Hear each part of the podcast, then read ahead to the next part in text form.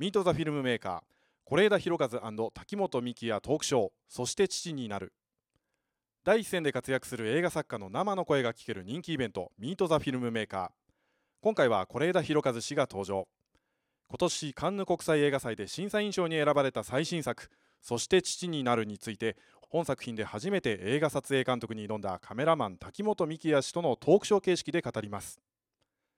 映画の見どころや撮影秘話など興味深いトークをたっぷりお届けします。えそれでは本日はまず、えそして父になるの予告編をご覧いただこうと思います。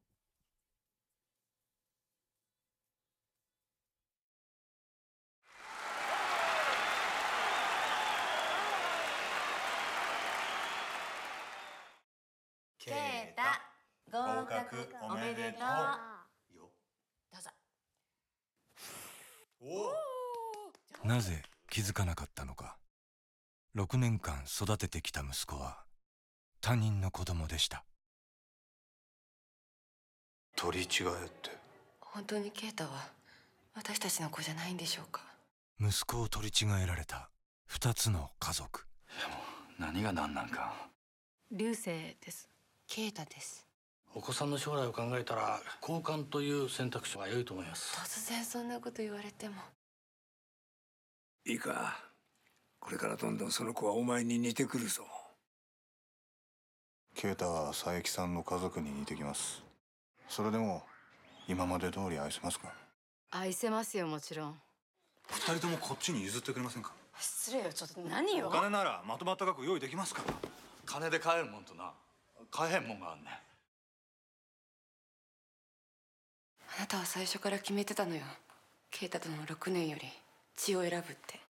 血のつながりか愛した時間か魂を揺さぶる感動作。6年間はパパだったんだよ。出来損ないだけどパパだったんだよ。そして父になるまずは是枝裕和監督をお呼びしようと思います、えー皆様大きな拍手でお迎えくださいどうぞよろしくお願いいたしますこんにちは、どうも。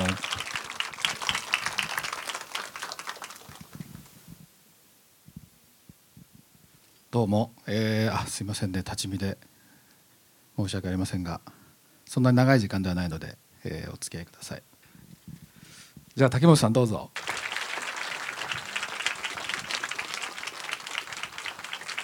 あ、どうも滝本です。よろしくお願いします。なんかあの映画を中心に、いろいろこう話す話すという時間なんですけどもあんまり現場だとそんなにあれだよねあの終わった後にじっくりこう話すみたいなお互いのことを話すみたいなことってこういう機会がないとそうですね。ああんまりそんな会話してなかったかもしれないですね。ねで撮影終わった後編集されてましたもんね。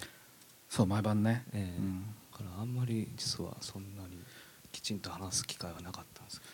今日もね取材であの、まあ、あの撮影が素晴らしかったという話を取材に来た人にがしてくれてどんなふうにその現場でさあの竹本さんとは話をしてこういう絵作りになってるんですかって聞かれてうーんって思い出すんだけどあんまり大したこと僕も言ってなくてなんとなくその多分僕が僕が言ったことってえー温かいか冷たいかで言うと冷たい感じですみたいなすごい漠漠然としたことなんですよね。で都会的な感じとか、えーうん福山さんを色っぽく撮りたいみたいな男を色っぽく撮りたいんですよねみたいな。そのぐらいのいい加減ですね 監督ってね。あの あとはお任せしますみたいな話で。一応竹本さんの方からあの絵コンテがあった方がなんか一応ガイドとしては準備がしやすいみたいなお話があったので、書いたことは書いたんですけどでもあんまりそれにこだわられるわけでもなく現場で。そうですね。絵コンテっていうかまあすごくラフなものだったじゃないですか。うん、コマーシャルのコンテってすごい細かいカットですよね。割りが決まっあのきちんと書いてあったりするから、はい。あのまあそれコンテを元にプレゼンしたりとか、はい。クライアントの人に。はい。だから割とあのある程度事前にこう設計図のようにきちんとはい。あるんですよね。で僕写真家なんですけどあの映像テレビコマーシャルは割と10年ぐらい前からやっていて、うんそっちに慣れているので映画初めて、うん。えーコンテがない台本からこう絵を起こすっていうのがはい。初めてだったからそれが最初すごく不安でしたね。はい。で出されたら結構いい加減だったんだじゃあ。あのあんま参考にならなかったかもしれないでもそんなにあのそこで例えばあのレールを引いて撮影をしていくときにレンズを選ばれたりする時にほとんど僕の中では違うなっていう感じを持ったことがなかったんですけど、あそうですか、うん、その辺がだからすごくうまくいったな。うん。組み合わせとしては。そうですね、えとまああと監督からはあのカメラちょっとじんわり動いているのがいいんじゃないかみたいなことは最初におっしゃってましたよね、うん。で、まあ、それはすごく良かったんじゃないかなと、うん。もともとちょっと映画の映画から話が離れるんですけども。あえっとね。ごめんねこう流れがなくて。最初に会ってるのは、えー実は1993年ぐらいですかね。ぐらいの僕の1本目の「幻の光」という映画がありまして、えーその、えー要するに江角さんのポスターをを現場に写真家の藤井保さんっていう方に来て撮っていただいてるんですけどもその藤井さんの事務所に最初入られてた。はい。僕がまだ弟子の頃ですね。あの写真を修行しして、えー藤井さんのアシスタントで4年間ぐらいやってたんですけどその時に、えーまあ是枝さんその頃のことはその時僕のことは覚えてないんですけど覚えてないですよね。覚えてないもうねいっぱいいっぱい。そうですよね。いっぱいいっぱいだった1本目ですもんね。一本目で。であの頃何歳ぐらいですか？あれ30ちょっと、そうなんですよね、うん。そう。僕、うん、僕もまああのーだから一方的に是枝さん憧れで、えーまあ、それが最初 すごい映画を撮る人だなと思って。いやいや。そもそもなんで藤井さんのところに入られたの？えっとまだあれですよね。バブルの頃で、うん。バブルがちょっと弾けたぐらいだったんですよね、うん。その頃。うん。だから広告がすごく華やかだったんですうん。でただまあ華やかといってもうん一般的な広告の世界っていうのはガイタレを呼んでうん。大きなもうド派手なセットを組んでうん。みたいなことがすごくうん。多かった。ただ、えー僕の師匠であった藤井さんが撮った CM とか写真っていうのは、うん。あのベンツの広告だったりとか、はいはいえー JR 東日本のその先の日本へっていう駅長さんがこう東北のうん。もう覚えてます、寂しい風景の中にぽっつりとこう立ってるう。ん。すごく地味なんだけど、ん。あのなんていうんですかね心を打たれるというか、うん。広告 CM とかで人を感動させるようなことができるんだっていうのがうんすごい衝撃で、うん。他はもうすごい派手な CM の中でそれがやっぱり際立っていて、ああなるほど。この人の撮り方はちょっと、まあの近くで学んでみたいなと思ってそれでつあの弟子入りしました。僕はあの映画の時にその広告美術というのを笠井薫さんっていうサードの笠井さんを、えー、と衣装の北村美智子さんという方に紹介していただいて笠井さんに入っていただいて藤井さんもねえっ、ともちろん僕もその時にねあのその先の日本へとかを言われたあこれこれも藤井さんなんだっていうことだったんだけど、藤井さんになった経緯はね僕が指名をしたということではなくて北村美智子さんっていう非常に個性的な衣装のね、はい。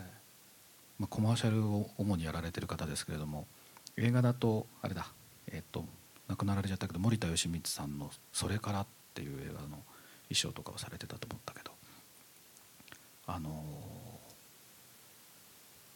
北村さんがね日本の映画はポポスターのデザインがダサすぎるって言ってで、えー私が今から2人の名前を書くからその人にしなさいって言われたの。それで 目の前で笠井薫と藤井保って名前書いて私が電話するからって言われてその場で電話しちゃったのね。藤藤井さんに。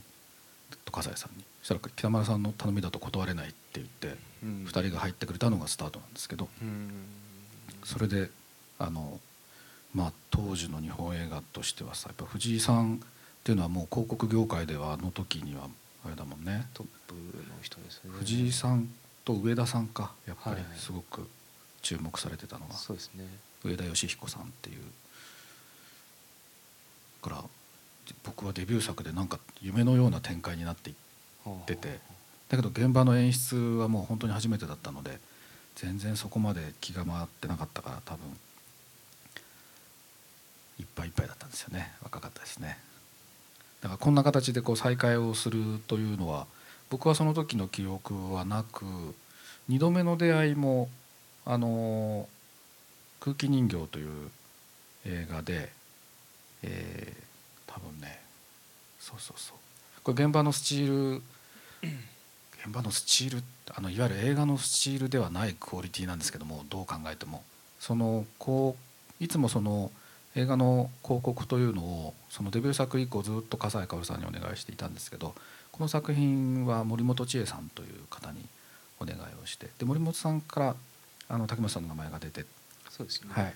えー入っていただいてで現場で撮っていただいたものの写真の一枚一枚の、まあ、強さというのがやっぱりあの圧倒的にね、そうですか。うん。はい。これあの日本ではあんまり使わなかった今のこれ写真なんですけど海外だとねこれが一番この映画の中ではポスターとかで使われることが多くってこれも多分オランダだと思うんですオランダで公開された時のポスターなんですけど。あともう一枚多分あの塀に座ってるペルナが。これ大好きだった。うん。これがだから直接仕事をあのした竹本さんとの出会いで僕の中ではだからゆる写真家写真家さんとしてすごく認識をこの時にああすごいなやっぱりっていう。いわゆるあの僕はあまり映画の現場でいわゆるなんつったらいいんですか場面写真っていうんですかちょっとこうお芝居してるふりをして、えー撮るみたいな場面説明の写真っていうのをあまり撮らないもんですから大体いつも映画のスチールマンではなくて写真家さんに入っていただいてその人の世界観で映画の現場を切り取っていただくといううことをずっと続けてきていてこの映画の時もそうしたんですけどね。う。ん。この時ってあれですかね僕が映像をやってるっていうのは知っていたんですか？ああのその時もあんまりほとんど話してないんだよね。ええ森本さん間に挟んでたからね。はい。コマーシャルされてるというのはあの知ってました。あそうですか。はい、だけどそこからこう映画へ映画を撮る。でももうこの時あれでした。現場入りながらい自分もいつか映画をやろうかなっていう気持ちはあったですか？うん。まあいずれはあのやりたいなとは思ってたんですけどうん。どうだろうな。あとでも映画のオファーも実はちょっとあったりはしたんですよ、うんうん。だからあの撮影監督がリー・ピンビンさんだったじゃないですか、うん。この時。ちょっとじとーっとこう近くで見たりとかうん。して観察はしてましたやけど。っぱ観察してましたよね、ええ。どうやって撮るんだろうっていうのをね、うん、なんか盗めるものはないかっていう。うん。あのこれ後になってこそのリーさんの撮影の方法を見て、このぐらいのペースで撮影が進められるのであればえ自分も映画ができるんじゃないかっていうふうに思ったっていうふうにおっしゃってたんだあけど。言ってましたっけ、うん。あ。それはあの思ったよりゆったりしてたってことですか？人間の動き方ですか？あペースですか？うん。あのねやっぱり CM って半日とかで全てこう取り取り切らないといけなかったりするから相当速いペースでやってるんですよね。うん。で思ったよりゆったりやってるなっていう印象がありました、うん。いけると？これなら。いやまあスピードだけでもないんですけどね。あの、うん、あのやっぱり時間の尺の使い方が全然違いますよね。うんうん。でそれが羨ましいなと思って。なるほど。1秒に込めなければいけない情報量がうん。コマーシャルの場合圧倒的に多いから、そうなんですよね。60秒ぐらいになると、まあそこそこうん。言いたいこと、えーやりたいこともやれるし、うん。えー世界観を作れるんだけども、うん。大体流れるのって15秒が多いじゃないですか、うん。長くても30秒。うん。でそうするともう伝えないといけないことだけで終わってしまうから、うん。こんなにいいシーンが撮れたのに使えないみたいなこととかうん。結構あるんですよね、うん。そのジレンマはすごくあったんで、うん。そうするとやっぱりあの僕が今回撮影をお願いするきっかけの一つになったその大和ハウスというコマーシャルがあって大和ハウスのあのリリー・フランキーさんと深津さんが夫婦役を演じているコマーシャルなんですけどうなずかれてる方も多いほらほらみんな好きなんだよやっぱり。あれはだからそういう意味で言うとコマーシャルで伝える情報以外以上のというかやっぱり1分と時間を使って多分竹本さんが普段は落ちてしまってるような世界観みたいなものがあのコマーシャルはやっぱり出てるんですかね。そうですね。あの、まあ、あれ僕だけでもなくてやっぱあのコマーシャルの監督で前田亮介さんって、うんはい。えーコマーシャルの大御所の人がいるんですけど、はいまああの前田さんのやりたいことだと思うんですけど、はい。あれあのコマーシャルを見て、えー最初是枝さんも知らなかったんですよね。これを誰が撮ったの知らなかっていうのを。うん。で調べたら僕だったっていう。うん、あれをねあのね火曜日のねテレビ東京のお宝鑑定団見てたらあれが流れて毎週見てるんですけどね鑑定団。あ素晴らしかったですよ。あの、うん。あーこのカメラマン絶対映画を映画をやる体体力っていうのかな世界観っていうのかな、あのそういうものをなんか持ってるカメラマンだなっていうふうに直感的に思って調べたら滝本さんだったからあなるほどっつってそれで多分最初メールしたんだよね僕ね。そうですねね。そう。それでとご相談したいことがあります。その内容は映画ですっていう簡潔なメールで。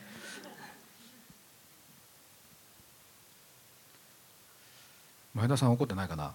僕がなんかこう大丈夫か？あ大丈夫だと思います。い 横取りしたとか思ってないかな？やいや。大丈夫か？それで事務所にお邪魔して、えーその時にもう何ができてたんだろう？脚本まだできてなかったですか？あまだまだですよね。どうかな。どこまで来ました？かいやわかんないですね。脚本はできてないですよね。できてないよね。あの本当ペラ1枚ぐらいのざっくりしたとはい、かもしれない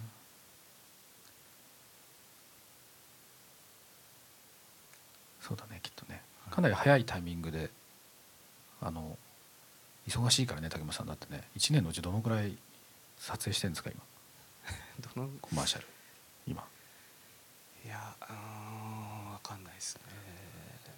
それだけが心配だと多分ねやってくれるんじゃないかと思いながらも、でも映画ってまあ準備も入れると2ヶ月以上は確実に抑えなくちゃいけないのでああその時期もう仕事が入ってるんですよねって言われたらどうしようかなと思って。うんそれででもまあ半年以上先でしたもんね撮影までは、うん。でレギュラーの仕事はちょっと心配だったんで、うん。それをちょっとうまいこと前後にずらしてもらって、うん。なんとか、なんとかなった。はい、やってみてどうでしたか？率直な感想は、うんとねまあやる前はうん。ちょっと禁断な感じだったんですよ。あのすごくやりたい興味があるんだけども、一回それをやってしまうと味を占めてしまうと、うん。なんかのそっちにのめり込んでしまいそうな自分がなんとなく分かっていて、うん。で僕はやっぱり写真家でいたいので写真をメインにしていずっと行きたいんですよね。でもその、まあ、CM をやりつつ、うん。ちょっと後ろめたさというか、うん。CM やってしまっている自分みたいなのも そうか。あってだそこまで映画までこう足を踏み入れていいんだろうかっていうそういうなんていうんですかね。そういうのがあって、うん。ただまあやってみたら案の定面白すぎて、うん。どうしようかなこの先っていう そういう感じあよかった。でもね二度と映画はやるつもりはありませんって言われたらそれはそれでちょっと悲しいですけどね。ねそうですよね。でもやっぱりあれですか？写真家であ今おっしゃられた写真家であり続けたいということはうん。どういうところから出ている覚悟ですか？やっぱ自分の表現としては写真なんですよね。自分がかん企画から考えて、うん。えーそうかそうか。何を伝えたいのかっていう、うん。まあ、写真集だったりするとストーリーもあったりするから。はい。そこが自分の表現する場だとは思っていうんますよね、そこはまあ軸としてぶらしたくないなっていう。のはなるほどね。こう映画だとやっぱりそのある種ぼまあ僕といえば僕ですしキャストといえばキャストですしその人たちとのこうコラボレーションうんうんっていう感じ。そのうん世界観をどどこに着地させるかっていうのはやっぱり写あの写真集写真家としてこう全部を自分でコントロールしていく表現とはやや違うスタンスになってくるってことですかね。うん、あのチームワークとしての面白さと、うん。写真は本当にもう個人一人でうん。全部完結させないといけないっていうことがあるから、うん、どっちも面白い。どっちも面白いですね、うん。あのやってて。で映像をやっていることによって写真に返あの返ってくるというかあー応用できることもあるし、うん。写真をやっていて映像ににも使えることがあるし、なんかそ両方うまいことバランスよくやれた方が自分の中ではいいと思ってるんですよね。今回今これは、えー今ちょうど発売されている写真集から、はい、あのそうですね。ランドスペースっていう写真集はい。なんですけど今年の5月かな発売あの出したんですけど、うん。スペースシャトル、まあ、宇宙事業と、えーあと風景の写真とあるんですけど、うん。ランドとスペースっていうことで、うん。えーまあ、太古の昔から変わらないであろう風景っていうものと宇宙事業っていうのは文明の象徴として、うん。まあ、人類が生まれた後の象徴として、でその対比で見せていこうかなという。なるほど。あのものがねすごく無機質なものを撮っていても非常にエモーショナルな感じがするんですけどそれは例えば今回の映画で言うと車が走ってるっていうだけの絵がなんかグッとくるっていうのが、えー僕は現場でもそうでしたし出来上がったものを見てももちろんあの役者さんが映ってるところで感情が動くこともたくさんありましたが車が風景の中をポツンと走ってるっていう絵が限りなく色っぽいというかですねエモーショナルなんですけど、そういうことはは意識をされてますか？ものを撮る時にどういう意識で撮るのかっていう。多分あの何ですかねその感情ですかねそのシーンでの,、うん。その福山さんなりリリーさんなりのこう気持ちのう揺らぎっていうんですかね、動き。その距離感みたいなこと。をうん。だからあんま寄りすぎないでこうちょっとこう寂しく弾いて撮るとかその距離感の感覚で感情を表現するみたいなうん。そういうことは意識してるかもしれないですけどものを撮る時も、ええ。感情で絵を切るっていうんですかね。うんどんな心情なんだろうって。あ自分に置き換えて、うん。えーまあ、僕も子供がいるんで、うん。こういう状況だったら今どうどう揺らいでるだろうなっていうことを考えていくとこうフレームのなんていうんですかね絵のサイズが決まってくるというか。うん。そうそういう感じですかね。僕あの車の走りを見た時の感情の動きみたいなものが自分の中で起きた。あの辺がもしかすると藤井さん藤井さんあまりこう影響関係ってあれななのかもしれないですけども藤井さんもすごく車撮るの上手だったって言ったらだけどうんエモーショナルだったなと思うんですけどうんなんかそういう影響って滝本さんの中にありますか？あんまり意識しないですか？いやあるかもしれないです。あのーふまあ、こんなこと言うのもあれですけど広告なのに、えーこんなに自由にやってるんだって思ったんですよね藤井さん。うん。あんまり考え 考えてるんだろうけど自分の、うん、気持ちを優先させてと、うん。広告で撮れるんだっていうのがすごく驚きでうん。今自分は絶対これがいいと思っているんじゃならば絶対このフレーミングじゃないとダメだっていううん。か確信してるというかそのまあだから変に気を使わないというんですかね、うん。自分を信じてやってるところを僕は学びましたね。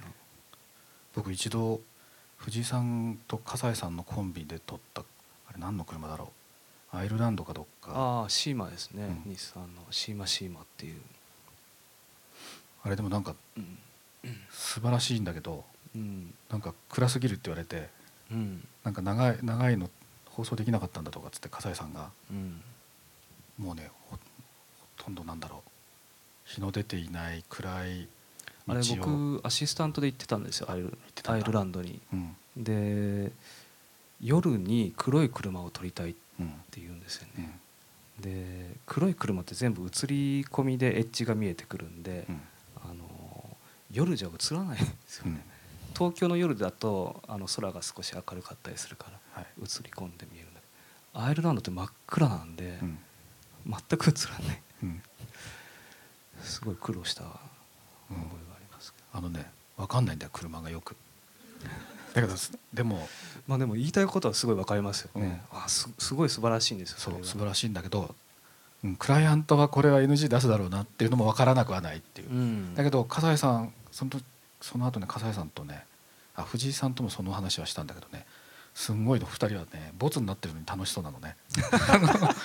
あれは良かった。なんか突然なんか羊の群れがみたいな横切ってみたいなこと言っててああれだからそういうなんだろうね。そういう純粋にものを作ってる感じがありますよね、あの2人は特にね、うん。僕もそれを見てあ楽しそうだなと思ってうん。楽しんでやればいいんだっていう。普通だとこういろいろ気にしちゃいますよね。車の CM とかだと、うん。大変ですよね撮るの、うん。僕も一度だけやりましたけど車は大変だよって言われてうん。本当に大変だった。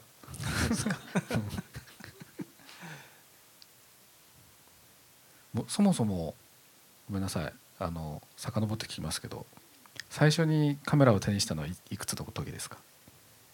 とまああの小学校の頃ですね。あの家族旅行行きますよね、うん。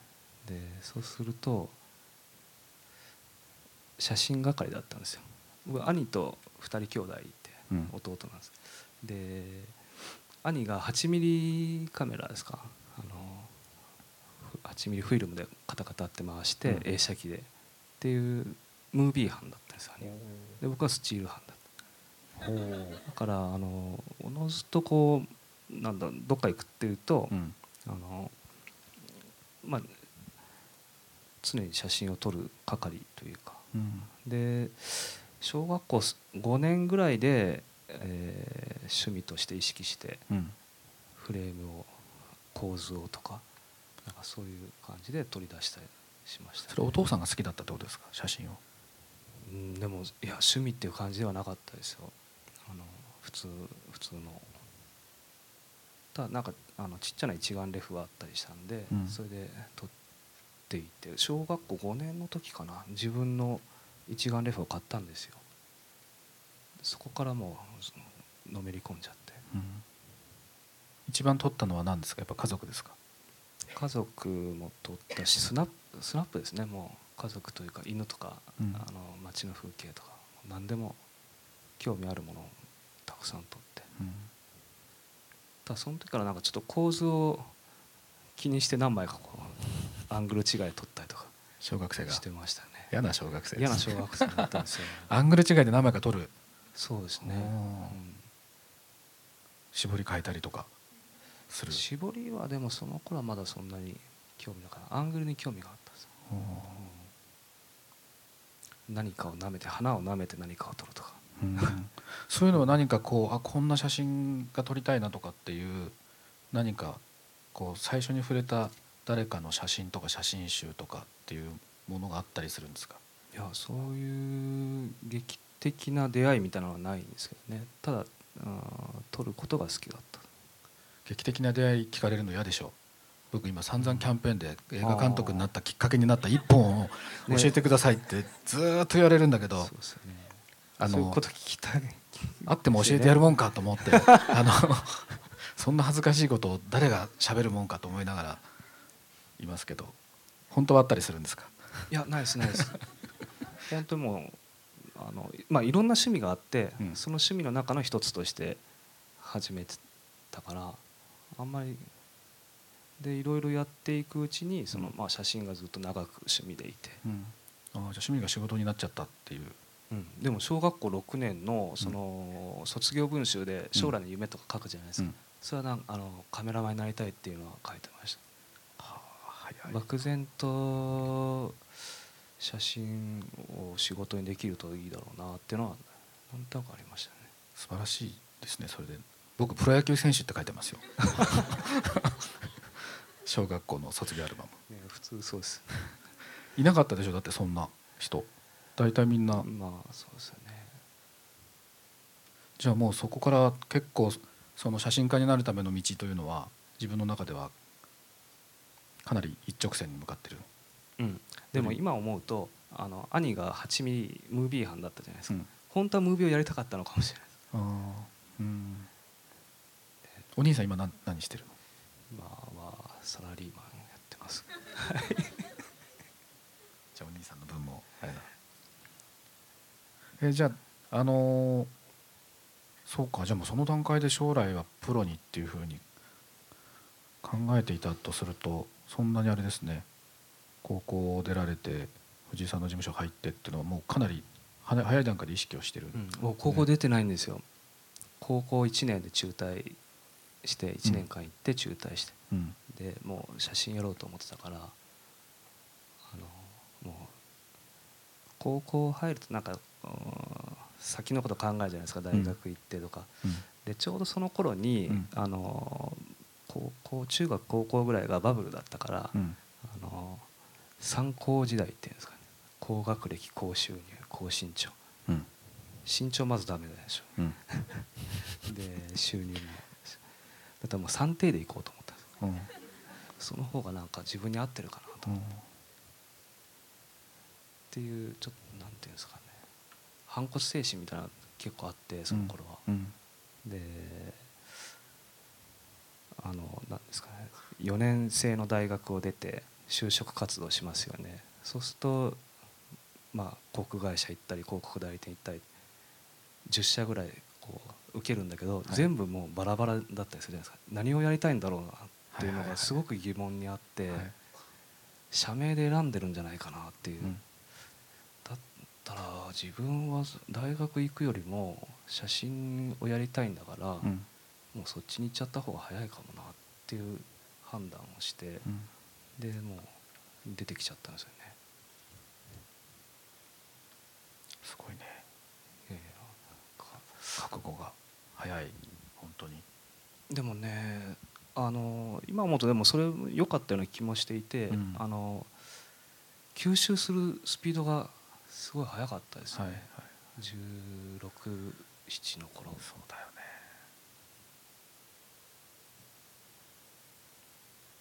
その頃は何のカメラを使ってたんですか？うんとニコンのうん。FG20 っていうまあ、プラスチック製の一眼レフなんですけど、うん。一番まあ安価なやつなんですけど、うん。それとズームレンズ2本ぐらい持ってうん。撮ってましたね、瀧本さんフィルムしか撮らないんですよ。今今ど今だいぶ減りましたよね。見ましたね。もうもうそろそろちょっとまずいんじゃないかっていう危機感を感じてますけど、うん。今回の映画も全部フィルムで撮っていて合成も CG も全くしてないですよね今回の。うん。なんかなか珍しいんじゃないですかね今の映画。うん。あんまり信用してないので合成。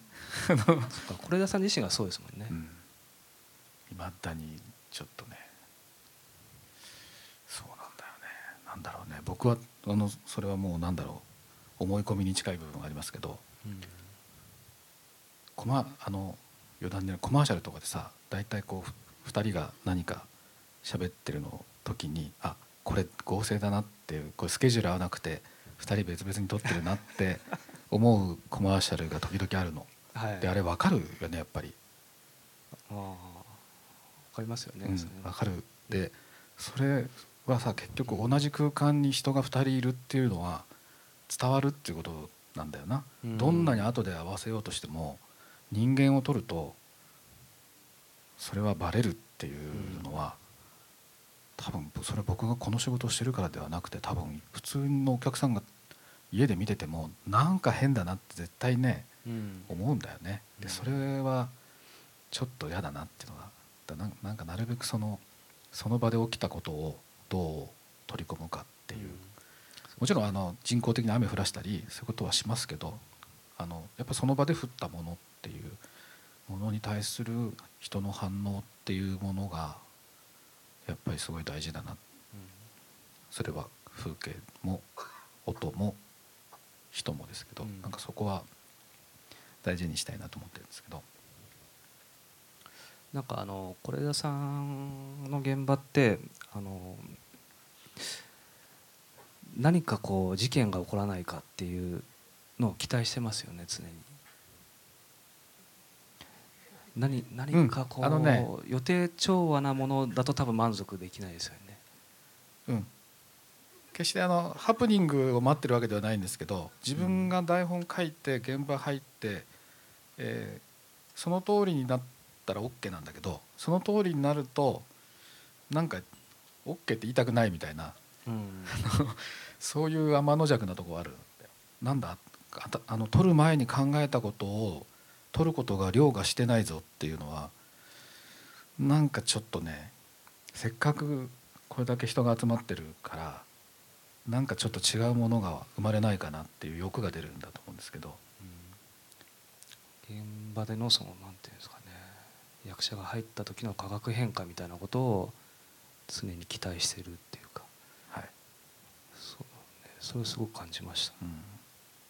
そうだからなかなかカットかけないんですよね。ずーっとまだまだ回すんだっていうぐらいこう でカメラ動いてるんでうん。行ったり来たりするわけですよ例の。はいはいはい。この尺で一応動くあの予定でやるじゃないですか、うんでもカットかけないから戻るしかないですようんね、でもそれが意外と良かったりするシーンが撮れるんですよね、うまくいく時もあればいかない時もあるけどね。うん。あのリリーリリーさんが子供たちとなんかアイス使ってねバンバンっつって遊んでるあシーン撮ってたらねあんまりに長く回したもんだからね一番下の男の子だけアイスなくなっちゃったのよ。で泣き出しちゃって。あのさすがにそれはあのそこでカットしますけど意外とそういうなんだろうなそういうことが起きた時に大人がどういうリアクションでその場を収めるかみたいな、うん、もう脚本にないようなもうアドリブでやるしかないじゃないですか、うん。それがすごく自然でよかったりとか、うん。意外とだからそういうのがちゃんとその先をちゃんと作れる役者さんをキャスティングできた時はうまくいくね。だから今回はすごくうまくあもう時間なんだね。もうちょっと話しちゃおうかな。あのーそうそうそのフィルムの話です。えっ、と今回はフィルムで撮ってます。で上映はほぼデジタルあれはデジタルって言っていいんですかね。D DLP というのはデジタルでいいんですか。っていうぐらい僕はよく分かってないんですけど、えー、とちょっと普通のちょっと専門的になるかもしれないですけども、えっとフィルムは何で撮ってるんですか？フィルムは、えー EK の250っていうので撮ってるんですけどあのネガで撮ってますよね、うん。でそこから一回ポジを上げてるんですよ。はい。ネガからポジに一回起こしてでポジをスキャンして、はい。そこから色を作ってるっていう、はい。多分このワークフローでやってるのは映画では初めてうん。だって言ってましたけど、かなりちょっと贅沢なやり方をやらせてもワンらって。コテ多い、そうですね、うんそのことによって何が一番変わってくるんですか？色色とか質感とかっていうのは。あのーなんていうんですかね。深みが出るって言っちゃうと簡単なんですけど、うん。あのーリアリティが増すっていうんですかね。深みって深みって何？深みコクですか。それは本当曖昧なことしか言えないんですけどいやいやうん。あのーやっぱ比べると全然違うんですよ、うん。そうなんだよね。言葉でなかなか言い表しづらいかもしれないですけど、うん。コクね。うん。いいね。今度使おう。コクがち コクが違うんですよねっていう。でも確実に違いますよねやっぱり。違いますね、うん、でデジタルで撮ってデジタルで上映するよりものとはやっぱ明らかに今回やってみてもう本当にデジタルの方が圧倒的に安いしうん作業も簡単だからどんどんどんどん今映画はそうなっていってるしデジタルのクオリティも上がってるじゃないですか。うんでデジタルで撮っておきながらなんかフィルム効果みたいなことを後付けでちょっと粒子が出せるみたいなことも今できるんですよね。でそれで見せられると単純にそれだけで見てるとあこれデジタルなの？っていう時もうんなくはないんですよ。うんなくはないんですけどでもやっぱ今回のものはあこれはフィルムで撮ったものだっていうのはうん僕出来上がり見るって、まあ、自分の映画だからということを抜きにしてもやっぱ明らかに違うなっていううん。感じがする。あのーそうですね。ネガから一回ポジに起こすんでワンあのー銀銀でできてるんですよねフィルムって。その銀の量が増えるんですよ単純に。ネガの銀の量とポジの銀の量が増えるんで、うん。その分深みが増す。あのーよりフィルムっぽくなるっていうことなんですよね。でそれを何回もまたさらにネガを起こしてさらにポジを起こしてみたいなことを繰り返していくとさらにこうもっとフィルムのうん。なんていうんですか昔のフィルムっぽくなっていくっていうかあーなるほ銀の量が多かった頃の、うん、今だいぶ少なくなってるでしょだって。うん、あのやっぱ金も銀も値段上がってるじゃないですか、うん。だからあの銀の量減らすらしいんですよね、だからそれあのいいいいトーンだなっていう映像がなんかやっぱり減ってきてますよね、うん。そのその例えば、えー、と EK の250っていうフィルムは常にこう頭の中にそのフィルムで撮った時にはこの明るさだとでこのレンズだとこんな感じっていうイメージがうん。具体的に浮かぶですか、浮かびますね。感覚的に数値じゃないっていうかあのメーターでどうしても測ってしまうんだけど、うん。こう肉眼で見ている、えー感覚的なことの方が信用できるんですよね、うん。だからまあ本当に潰れてしまっていても真っ黒にこう福山さんの顔が潰れていてしまってもいいと思えるというか、うん。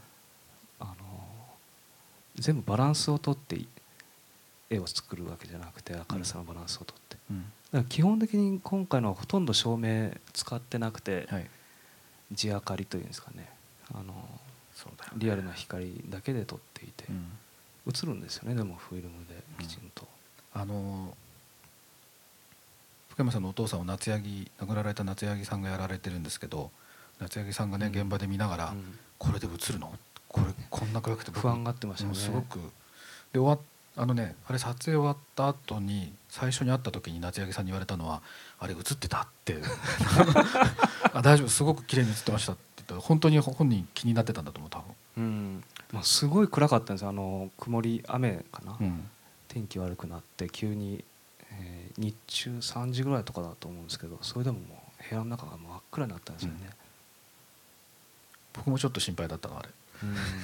だけどあの上がってみたら本当にうわすごいなと思って。だからその肉眼で見えてるものではないものを見てるわけじゃないですか。うん。竹本さんは。うん。だカメラマンこうすごいすごいなと思いながらあの尺にされるなと思うのはやっぱそういう技術技術っていうんですかね。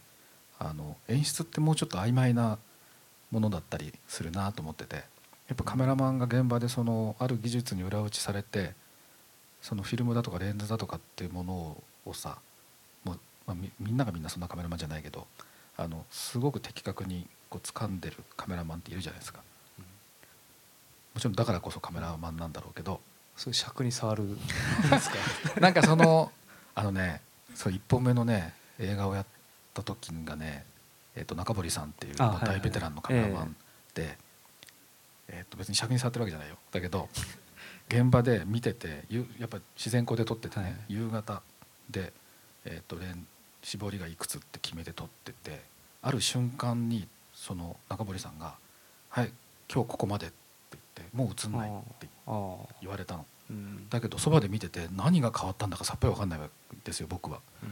そのちょっと多分明かり光量が落ちた瞬間でこのフィルムでこのレンズだと自分のイメージの中ではもう映らないだっていうその判断がさかっこいいなと思ってそういうのすごいなと思ったんですよやっぱカメラマンは。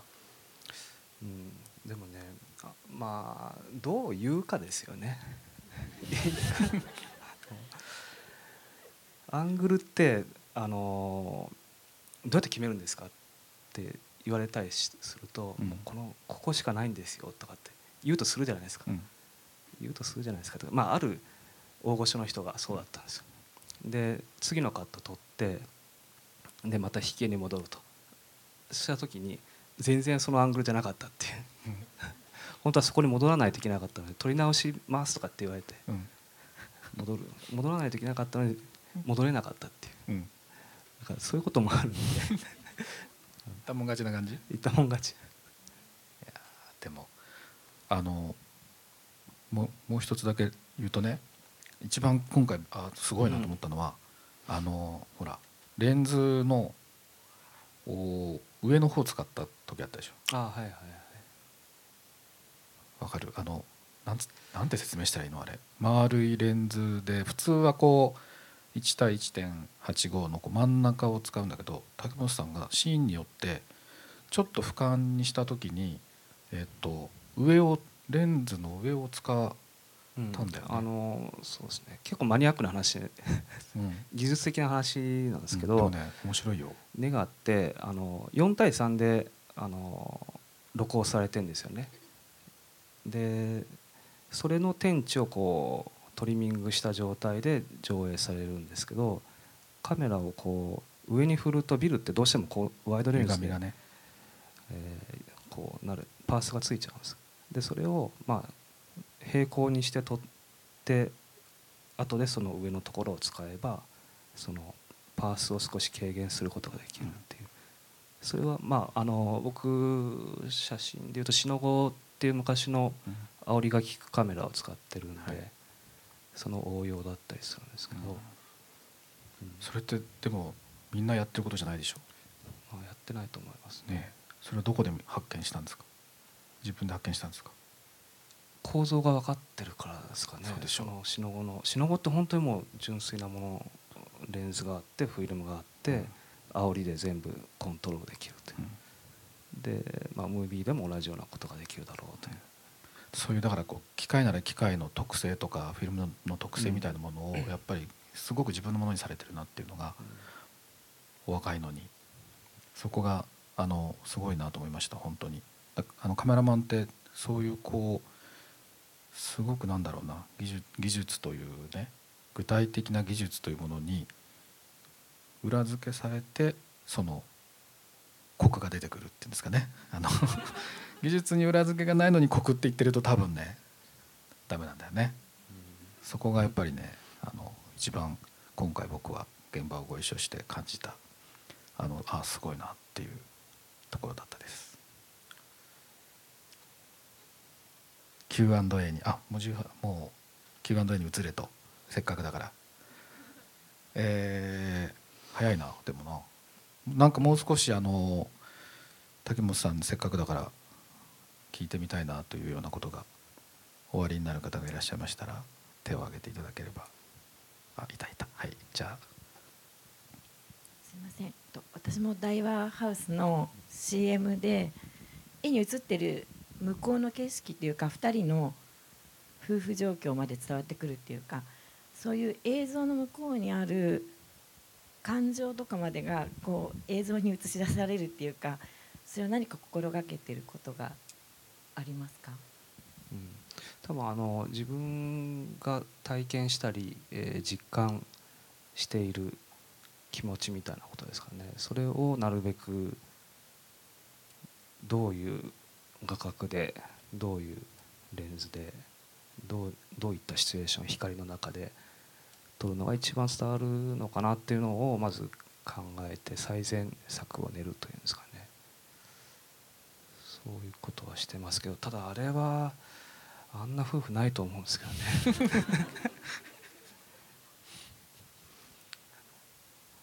すいません。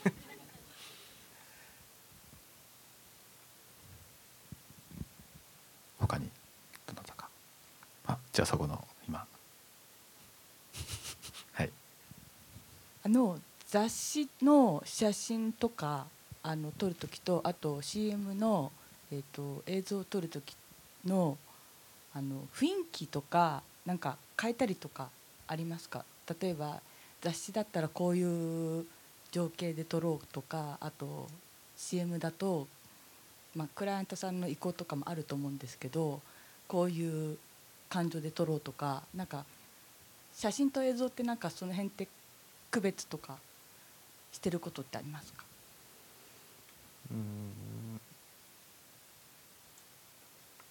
あのでも写真の場合ってあれなんですよね、えっと、雑誌にしろポスターにしろ見るシチュエーションってやっぱり決,、ま、決められてしまうじゃないですか。雑誌ってやっぱ手元で見るからあのじっくり見るし、えーポスターだと街中でこう通りすがりにあっと思って振り返らせるようなビジュアルじゃないといけなかったりするから見せ見てもらえる、えーシチュエーションによって、えーどんなビジュアルが一番効果があるというかそういうことはちょっと考えたりしますけど。CM もまたこう見たくなくても目に入ってくるメディアなんで、えーそこでどう見てもらえるものにするのかってこと映画はまたやっぱ全然違いますからね。お金を払ってわざわざそこに見に行って大きなスクリーンでうん数百人数千人の人が共有するっていう、そのその感覚っていうのはやっぱ僕は初めてだったので、そうだよね。見てもらってる反応をその場で感じるっていうのもあれですよね、ええ。ライブみたいな感じがして、カンヌで。びっくりしました。今カンヌの話が出ましたけどあの今回はキャストとスタッフもなるべくたくさんの方とあの時間を共有したいなという思いもありまして、えー竹本さんもねこれ出さなくていいんじゃないか。なんかこれはいいんじゃないか出さなくて。公式上映をね一緒に見ていただいて、あの場でねあのすごくあれだったでしょ。反応がビビットだったでしょあのそうなんですよね。もう日本の映画館とちょっとやっぱ違いますよね、反応がすごい笑う人もいいたり泣いたりする人もいたり、すごい分かりやすいっていうか、で2400人ですかあれ。ですかね。すごい巨大なスクリーンであんなの見たことないんですけど、ん。あんなホールで、でまたみんなあの男性観客の人はタキシード着てるんですよね、うん。そうなんですよ。お客さんまで、えー女性はユニングドレス着飾って見に行くっていう、すごかったなと。まあ、なんか映画を巡ってそこで行われていることがまああのちょっとこうなんだろうね。プレゼンテーションがそういうものなので、えーしょうがないんだけどね。あのでもまあなんだろうね。映画とそれを作った人たちに対するあるリスペクトがすごくこう演出されていて、えーすごくこう身が引き締まる思いとやっぱり作ってよかったなっていう気持ちと両方あってですね。決してその褒められて嬉しくて泣いてるっていうことではないんですよね。それだけではね、あのねあちこちで喋ってて怒られてんだけどねあのね最初に泣いたのは滝本さんなんですよ。ね。深福山さんなんて言ってましたっけ？あのあ星ヒューマ。で是枝さん星ヒューマじゃなくてな僕が星ヒューマーっつってね福山さんがね大左衛門って言ってたんだよね。大ちゃんっつってたんですけどね。どっちでもいいんですけど。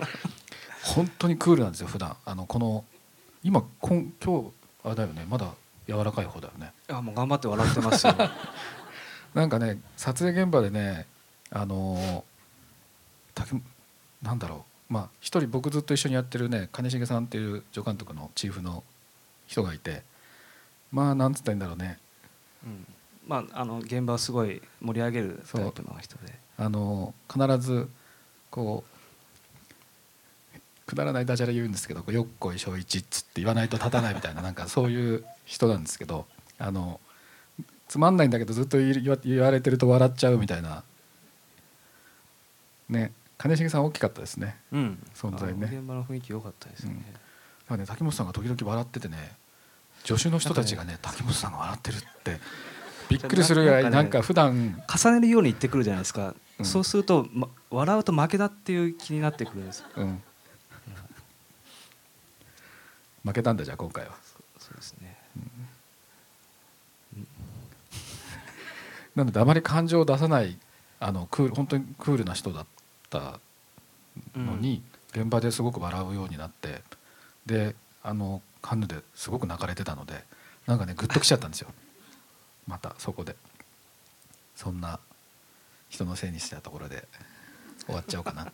あのぜひあのまだ多分皆さん映画をご覧になっていない方たちばかりで今日予告を見てもでも予告で使われてるワンカットワンカットが多分ねあ強い絵として強いなっていうのはねうなずかれてるけどおお分かりになると思うんですけどやっぱそれは今どこで上映してても撮影素晴らしいっていう、うん、言っていただけてるのでなんかぜひそんなあの映画を劇場で、えー何かじゃあ竹本さんから一言。うん。えっとそうですねまあ映画をやることになってまあやっぱす相当できるのかなっていう不安がすごくあったんですけど、撮影部照明部っていうのはまあいつもの僕のスタッフなんですけど、他の人たち助監部美術部とかうん。みんな、スクリプターの人とかみんな普段是枝さんがやられてるはい。スタッフなんでちょっとアウェーな感じだったんですよ最初。うん。ちょっとうーんうまくやっていけるかなっていう不安はあったんだけれども、みんなすごくいいい人を集めてますよね。すごくす すごくスタッフがいいんですよ。性格もいいし、仕事も素晴らしいし、はい。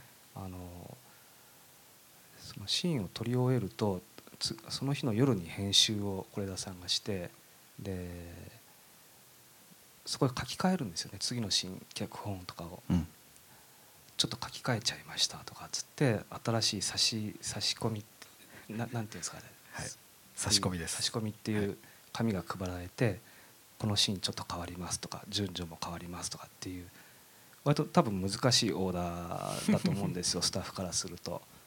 で助監の人なんかもスケジュールを組んでいるにもかかわらず変えちゃったりすると、まあ、ちょっとだから大変になるんですよね。でそれですごくあのそういう時に多分人って出ると思うんですけど、嫌な顔をする人全然いなくて、あのあさらに良くなりましたねとかっていう感じ みんながこう 一つの目標に向かってるっていうかみんなそこを向いている感じがすごく清くて気持ちがいい感じがしたんですよね。なかなかそういう現場ってそんなにはないから、うんあの本当にいい経験ができたと思ってます。すごくいい映画になったと思うので皆さん見てください。ありがとうございます